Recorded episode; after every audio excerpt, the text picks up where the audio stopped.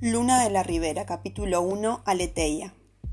Necesito mi espacio, por eso salgo a tomar aire, sola, aunque el frío londinense me cale los huesos con este vestido. Hace casi dos años que no venía. Vuelvo porque muchos meses antes de emprender la travesía de mi vida, mi artículo ganó el premio Albert Londres. Este año se entregará aquí, en lugar de hacerlo en Francia, por problemas políticos. Prendo un cigarrillo antes de entrar y lo disfruto tanto.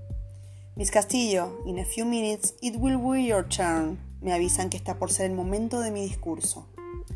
Lo aplasto contra el piso para apagarlo, como aplastaron tu vida sin dudarlo, y te recuerdo. Noche fría y plomiza, aunque detrás se divisen algunas estrellas, como en mi existencia. Siempre esas nubes que intentaban teñirlo todo, sabiendo que tenía que ser valiente para correr ese velo tenebroso que amenazaba con destruirme alrededor si no me imponía. Entro, me acomodo en mi lugar hasta que me nombran y la sala estalla en aplausos. Ordeno mis pensamientos y mis sentimientos mientras me presentan y arranco. Me encantaría decirles que todo este camino hasta ustedes, la investigación para la cual arriesgué mi vida y en la que perdí seres queridos en su favor, hubiera tenido un transcurrir menos agresivo, pero no fue así. Vi morir mucha gente que conocía, otros que no tanto, pero que sé que los hubiera querido de haber tenido el tiempo para hacerlo, de algunos que sí apreciaba, pero que al descubrirlos en su esencia detesté con todas mis fuerzas. Hace más de un año atrás mi vida daba un vuelco de 180 grados y me convertí en huérfana. No solo de mi padre, el único bastión afectivo que me quedaba para tratar de timonear en esta jungla que había elegido sobrevivir, sino también de todo lo que creía que era cierto. Resultó ser que terminé como la hija de un asesino, esclavista de extranjeros, y que mi existencia cómoda se debía... Oigo murmullos a través de las luces, observo a la gente que antes me importaba su opinión y hoy solo son buitres escuchando para sacar una nota tendenciosa mañana. Como les decía, me fui de Londres con un dolor en el alma y con tres deseos como objetivos. Limpiar el nombre de mi padre, tirar del ovillo de tal forma de descubrir a su asesino y convertirme sin querer y sin saberlo en ese momento en la mujer que siempre quise. Sonrió y miro a mi hombre, que está en la mesa contigua mirándome fijo, dándome amor con sus ojos negros, porque la que venía siendo era solo una fachada de la verdadera.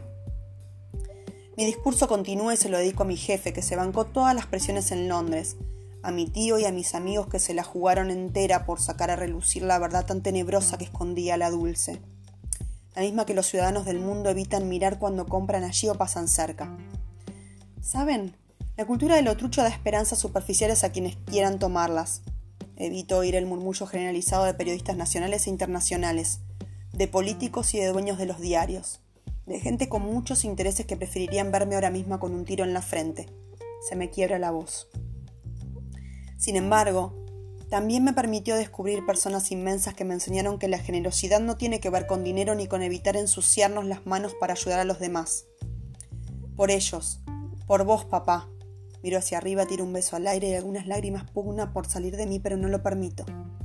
Por mí, por esos inmigrantes que se hacen invisibles a pedido, pero que son esclavos convertidos en visibles en los momentos trágicos. Es que pronto verá la luz mi primera novela Aleteia.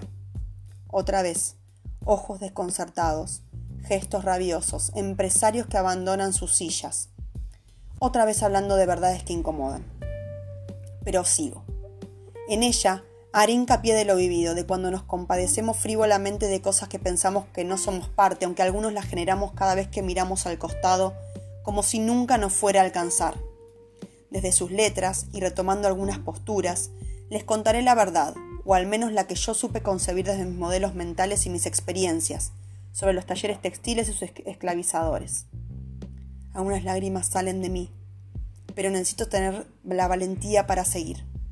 Esa pseudo realidad, esa suerte de agujero negro que me obligaron a conocer a la fuerza y con violencia, y donde se concentra una humanidad de otro tipo. De nuevo, gracias por este premio que solo significa que algunos tomarán conciencia de lo que pasa y que intenta lavar la cara de ciertos medios gráficos, pero que sé que en el corto plazo no cambiará nada. En ese momento una bala alcanza mi sien y se oscurece mi vista. Me desplomo reencontrando la caricia de mi padre en mi mejilla y sé que por fin todo acabó como tendría que haber empezado aquella tarde londinense cuando nos vimos por última vez. De todas maneras, esta historia merece ser conocida y comienza así.